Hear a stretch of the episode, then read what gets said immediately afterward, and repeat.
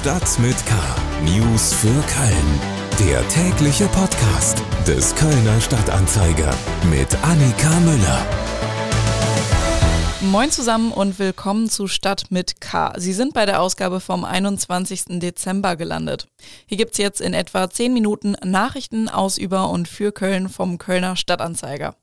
Und der 21. Dezember markiert übrigens auch den kalendarischen Winteranfang. Der Blick aufs Thermometer heute früh hat auch winterliche Temperaturen gezeigt. Am Dienstag erreicht die Sonne ihren tiefsten Punkt am Horizont und scheint rund acht Stunden. Es ist der kürzeste Tag des Jahres, aber ab jetzt werden die Tage wieder länger werden. Heute in Stadt mit K wird das Phantasialand erweitert. Wie hilft die Stadt Obdachlosen im Winter? Und Kölner Tierheimleiter bei Talk mit K. Schlagzeilen. Im Kölner Dom werden an Heiligabend hunderte Impfungen gegen das Coronavirus durchgeführt. Von 10 bis 14 Uhr können sich jede und jeder ab 12 Jahren im Dreikönigssaal impfen lassen. Das erste, zweite oder dritte Mal. Verwendet wird ausschließlich der Impfstoff der Hersteller BioNTech Pfizer. Durchgeführt werden die Impfungen von zwei Arztpraxen. Nach Informationen dieser Zeitung sind binnen vier Stunden rund 400 Impfungen geplant. Seit Mitternacht am Dienstag gelten die ersten beiden Waffenverbotszonen in Nordrhein-Westfalen, in Köln und in Düsseldorf. In Köln wurden 165 Schilder mit dem Hinweis auf das Verbot entlang der Ringe und im Zülpicher Viertel aufgehängt und am Dienstag enthüllt. Elektroschocker, Messer mit einer Klingenlänge von mehr als vier Zentimetern, Reizgas und Pfefferspray dürfen ab Heiligabend dann dort nicht mehr mitgeführt werden. Und zwar freitags, samstags und vor Feiertagen zwischen 20 und 6 Uhr sowie während der Karnevalstage. Die Polizei kann die Einhaltung anlasslos kontrollieren. Bei Verstößen drohen bis zu 10.000 Euro Bußgeld. In London läuft Dienstagabend nochmal ein Kölscher Jung mit Brings im Alexandra Palace auf. Am Sonntagabend hat der Kölner Florian Hempel bei der Darts-WM in London überraschend deutlich in der ersten Runde gegen Martin Schindler gewonnen. Vor dem Beginn jedes Matches laufen die Spieler zu einem selbstgewählten Song auf. Hempel hat sich zu Kölsche Jung von Brings feiern lassen. Am Dienstag muss er gegen den Belgier Dimitri Vandenberg bestehen. Das Match beginnt gegen 22 Uhr und ist bei Sport 1 oder The Zone zu sehen. So, jetzt kommen wir zu den Themen, die wir etwas ausführlicher besprechen wollen. Region. Das Phantasialand kämpft schon seit Jahren um eine Erweiterung.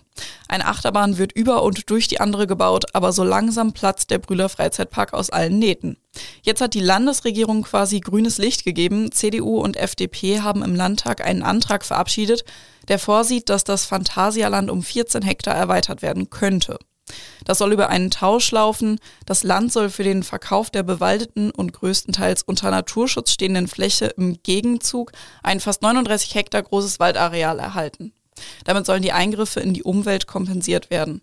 Mir ist jetzt Wolfram Kempf per Internet zugeschaltet. Er begleitet das Thema für uns schon seit vielen Jahren. Hallo Wolfram.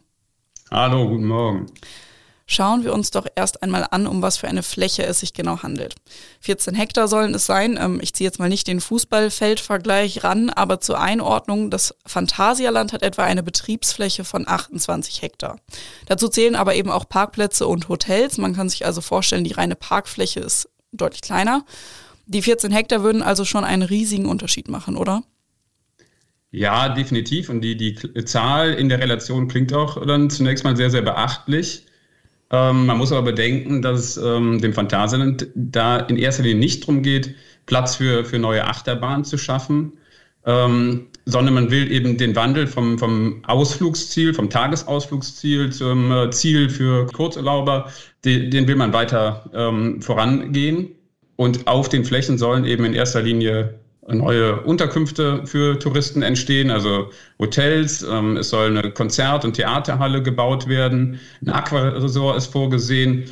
Und das gilt so für die Macher als der Schlüssel, um dann weiter im Konzert der ganz großen europäischen Parks mitspielen zu können. Ja. Und wie realistisch ist diese Erweiterung jetzt?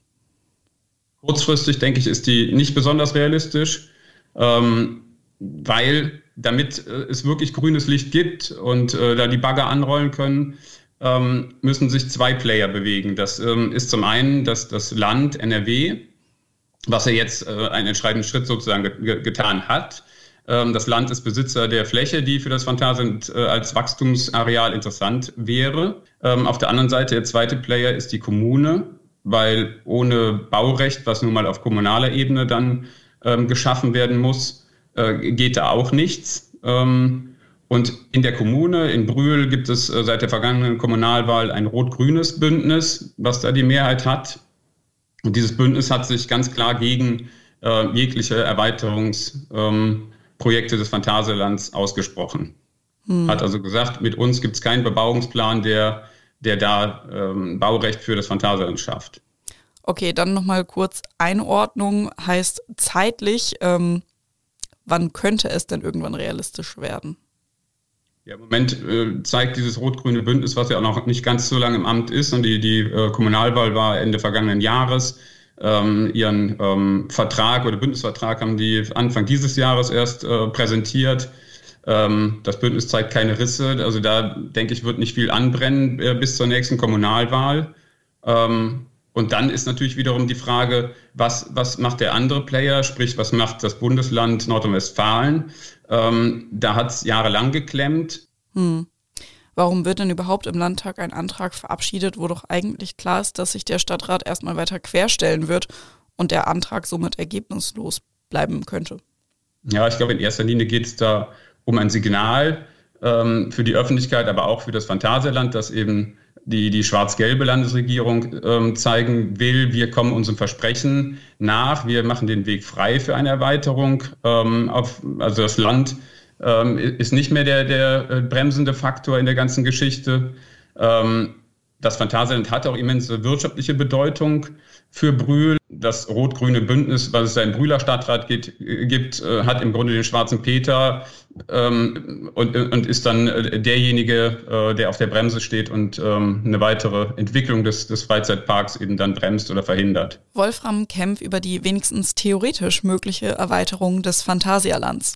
Mehr Informationen dazu finden Sie natürlich auch auf ksta.de.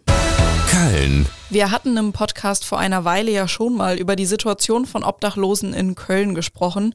Im Vorfeld einer Aktion hatte ich dafür mit einer der Organisatorinnen telefoniert, die sich für Einzelzimmer statt Mehrbettzimmern ausgesprochen hat. Wie Obdachlosen jetzt im Winter geholfen wird, war auch Thema im Stadtrat vergangenen Dienstag die Ergebnisse eher ernüchternd. Dabei ging es auch um Wärmezelte, die es in Köln jetzt zum Beispiel nicht geben soll. Mir ist jetzt Dirk Riese aus unserer Lokalredaktion per Internet zugeschaltet. Hallo Dirk. Hallo. Wie genau sieht das zusätzliche Hilfsangebot der Stadt für Obdachlose im Winter eigentlich aus? Also im Kern kann man drei Bausteine nennen. Im Kern gibt es ähm, 72 Plätze in einer Unterkunft an der Ostmeerheimer Straße für Obdachlose. Zwölf davon sind für Frauen vorgesehen. Dort gibt es die Möglichkeit, sich tags und nachts aufzuhalten, zu duschen, Wäsche zu waschen. Es gibt warme Getränke und ein Mittagessen.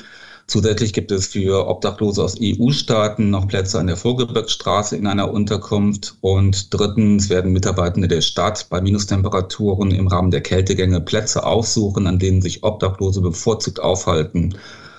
Die Stadt bittet außerdem Kölner und Kölnerinnen, gefährdete Obdachlose unter der Rufnummer 112 zu melden. Und darüber hinaus gibt es halt außerhalb der Winterhilfe die bekannten Kontakt- und Beratungsstellen, so wie das Gulliver zum Beispiel am Dom oder das Café Auszeit am Zülpicher Platz. Hm, das reicht aber nicht. Ja, die Stadt teilt uns mit, dass die Plätze in den Unterkünften derzeit wohl nicht ausgelastet seien. Das ist die eine Seite. Auf der anderen Seite ist seit Jahren bekannt, dass viele Obdachlose die Massenunterkünfte meiden, weil es oft zu Reibereien unter den Obdachlosen kommt, weil es zu Diebstählen kommt. Sie dürfen dort kein Alkohol zu sich nehmen oder Drogen konsumieren. Das ist natürlich nachvollziehbar, damit es eben nicht zu vielen Konflikten in den Unterkünften kommt, aber für die suchtabhängigen Menschen ist das eine harte Regelung. Mhm.